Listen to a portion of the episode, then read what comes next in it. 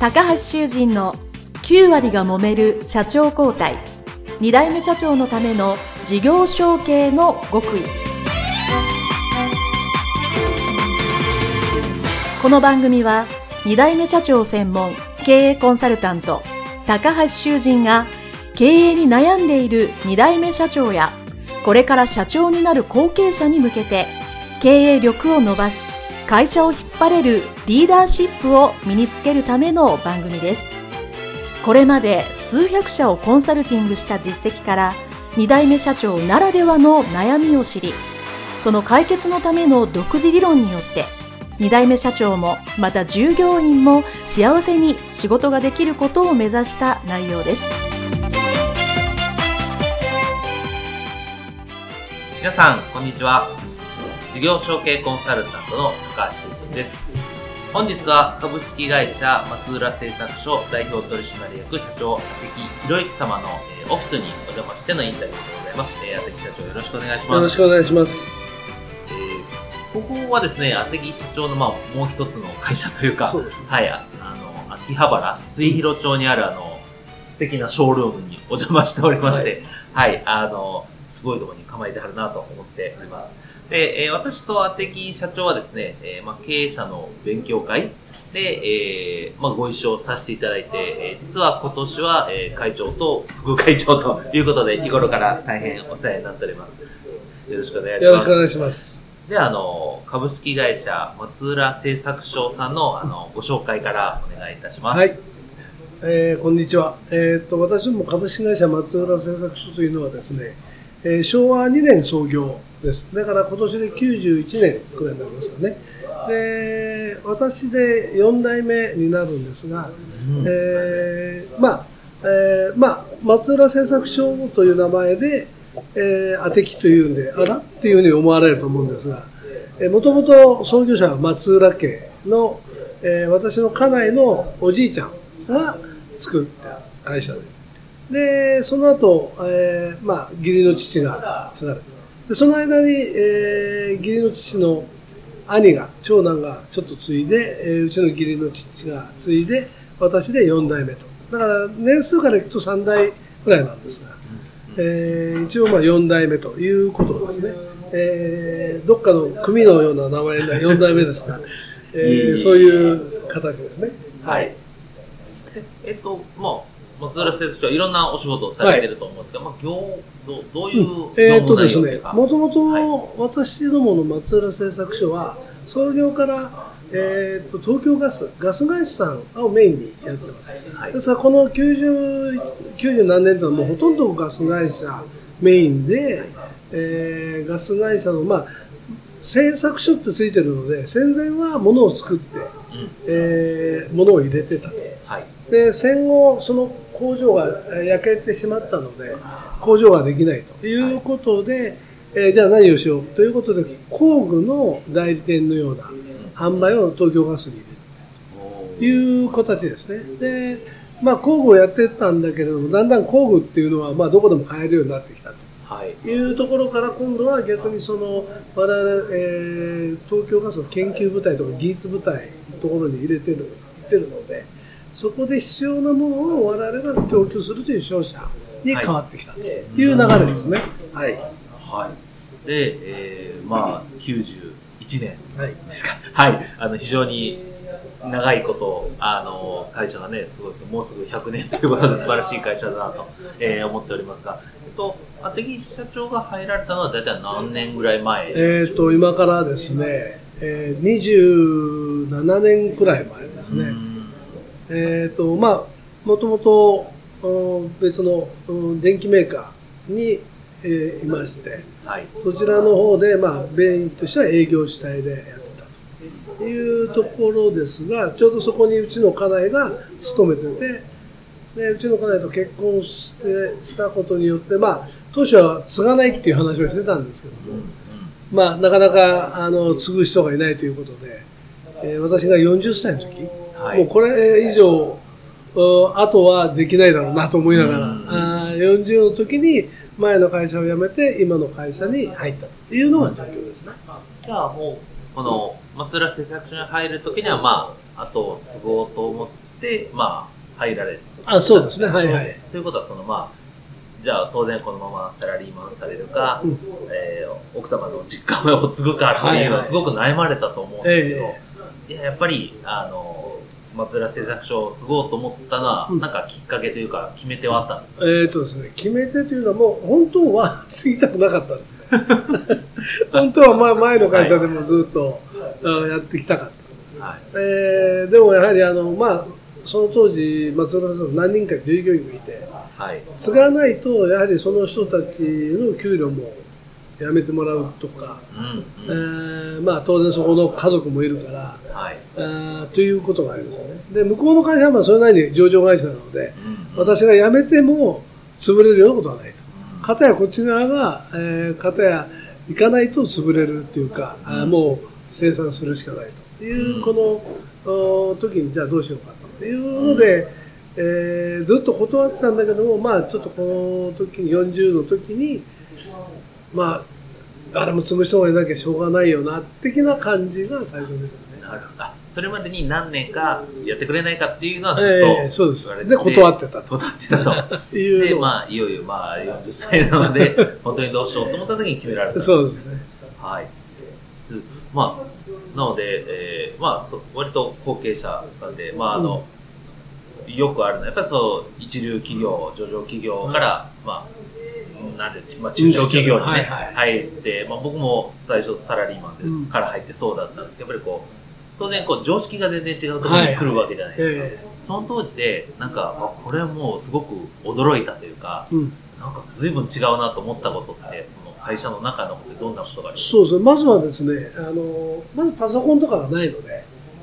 その当時。なるほど。うんえでも二十何年前だから普通、ちゃんとあ大きい会社にはああのります大きい会社にはある一人一台ずつぐらいですよ。ね大。きい会社はある程度コンピューター管理をもうしてる。ところが、えーまだその当時、うちの会社って、えーまあ、パソコンも入ってないし、うん。そのみんな何をやったかというとノートに受注を書いてみたいな。で、どこはいへ手配してとか、いうような状況だったんです。でまずはもうまるっきりそれはこれじゃいけないよね。うんいうのがあるので、まず、えーそういうものを用意する。だけども、だからといってみんなすぐ使えるわけじゃないので、うんうんうんはい。で、まずそこのところを徐々に、自分だけまずやり始めて、はい。徐々に徐々にみんなにこう慣れさせていくみたいな。うんで、まあ、全体そういうシステムを変えていくっていうか、いうふうに変えていいく、まずそこはまず全然違うのと、はい。それと、やはり、えー俗人的な営業をしてるので、うん全体で何かをどうしよう、まあねねどうしようっていうような全くなくて、えーいうのが、あの、まるっきりもう違いましたよね。うんうん私もいろんなところでインタビューをかせていただいて、はいあの、多分同じぐらいの年齢とか、まあ20年ちょっと前ぐらいに入った方、あの、皆さんパソコンがないから、とりあえずパソコン入れて、自分からやったと。で いう方なんかすごく共通してるなそと。で多分まあそういうこう、多分いそれはまあその当時はそうだし、今は今で多分これからこれを聞いてらっしゃるあの後継者の方は、はいはい多分今なりの、えー最先のものを入れていくんだろうなっていうのが一つヒントになったのかなと思っています。であと、その、まあ、後継者されてる時に、まあ、いろんな後継者さんが必ずこう、いろんなことに悩んだり、はいはい。壁にぶち当たったりするんですけど、まあ、それをこう、まあ、あの、パソコンを入れるって、まあ、基本的なこと以外で、なんかその当時自分がこう、一番困ってたことってどんなことがあありましそれは入社した当時っていうことですか？当時からまあ、1、2年ぐらいですよね。はい。えっ、と、まずですね、えーまあ、全部お客さんが初めての状態なので、で、実はその私がやってたお客さんのところを、その方が、俺が、私が入る前に辞めて、同じ自分で会社を立ち上げて、はい。そのお客さんのところに来てたと。あ、なるほど。あ、担当者がや辞めてしまっ辞めてしまって、その人独立してしまがったと。独立して同じ会社に売り込みに来てるおお。という状況がまずあったんですね。今ではだいぶよろしくない。法律的に問題のある行為ですが、まあ、当時はね、ええ。あのあったよしばしば聞いた話です。で、そういう状態のところ私がポンと行って、まるっきり、えっ、と、その人の縄張りにもう一回私が行くといううん。流れなので、要するに全部それが俗人的にその人にくっついてるっていう営業ですから、で、そこからまた新たにこっちに引き戻すっていう作業を、こう、地道にまずはやるしかない。最初はまあうん、受注がない状態から始まって、お客さんと、まあ、つながって、で、まあ、一歩一歩ですね。全部一歩一歩、自分で開拓していくしか手がなかった。っていうのがまず。最初ですね。あそうだったんですか。でも、もともと営業されていたので、ええあの、まあ、その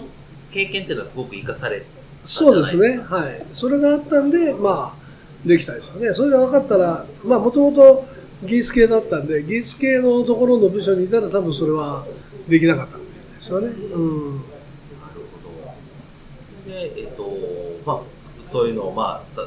最初はね、皆さん大変だと思うんですが、はいとえー入社して何年後ぐらいで、まあ、要は社長になるか代表交代されたそうですね。えっ、と、入社して十数年だったと思いますね。うん。結構長いですそうです 今僕、この中で、えー、5年ぐらいかなと あの、それだけ言われて、まあ、ご年齢もね、うんえー当然40歳で入られてるんで、そこから、あ、10なんだ、結構。10年、うん、な10年ちょっとくらいです。ええあの、とりあえず、えーまずその、持ってるお客さんをまず獲得するのに、2年3年かかるじゃうないですか。ん、そうですね。そこから徐々にこうやって上げていくまでもやっぱかかりましたから、うんその、そこが一番売り上げの多い部署だったんで、それを維持するためにはやっぱある程度そのくらい10年近くはやっぱかかったんで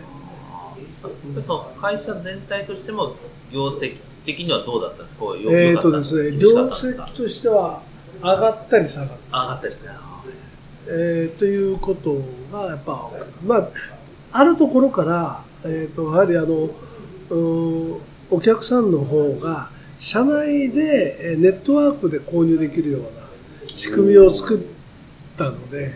そうするとそれまで我々が入れてたものがそのネットで購入できると。いう流れになって当然売り上げが全体的に減ってきてるはい。という流れはあるんですね。うんほど。とはいえ、こう、十何年後継者時代というのがある程度、こう、役割がどんどんやっぱりその、経営する側に近づいていったわけですよね。うん、そうね。あの、当然まず営業をやりながら、はい。で、今度はその間の中でマーケティングというところが、うんあの、まあ前の会社でもその、業界が絞られたマーケティングはすごくやってましたけど、一般のところのマーケティングっていう勉強はあんまりしてなかったので、で、まずはマーケティングの勉強とか、はい、えーはい。将来のその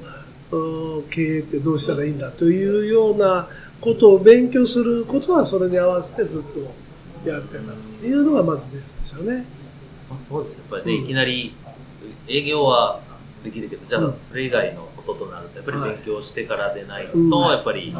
経営者になるにはまあ不安というか、はいはいあった方がいいですよね。はい。わかりました。えー、ああと一つほどその後継者時代の、まあ、うまいこと言ったことでもいいですし、大変なことでもよかったんですけど、覚えてることってあと何かありますか？一つぐらい。そうですね。あのーまあそれで、えっ、と、いろいろマーケティングでいろんな行きは行って、でやはり良かったのは、その入って1年目、2年目くらいの時に、えーそのマーケティングの先生のところのセミナーに行って、そこから徐々にいろんな勉強をし始めて、マーケティングから、あーコーチングの勉強だったり、あとはメールでのそのお客さんに対するアクセスの仕方のマーケティング、それをマーケティングの勉強そんな勉強だったり、というようなことでいろんな勉強をして、それに基づいて今度どんどんどんどん、あのーいろんな知り合いが増えていったというのは大きいですよね。はい知り合い、まあ人脈ですようんね。後で見るような人脈になりますよね。はいはい、えーありがとうございました。えっ、と、まあ、それでいよいよ社長になるというお話を、えー代表取締役になったのは、はい後半にまたお聞きしたいと思います。はい旦お別れです。ありがとうございました。どうもよろしくお願いします。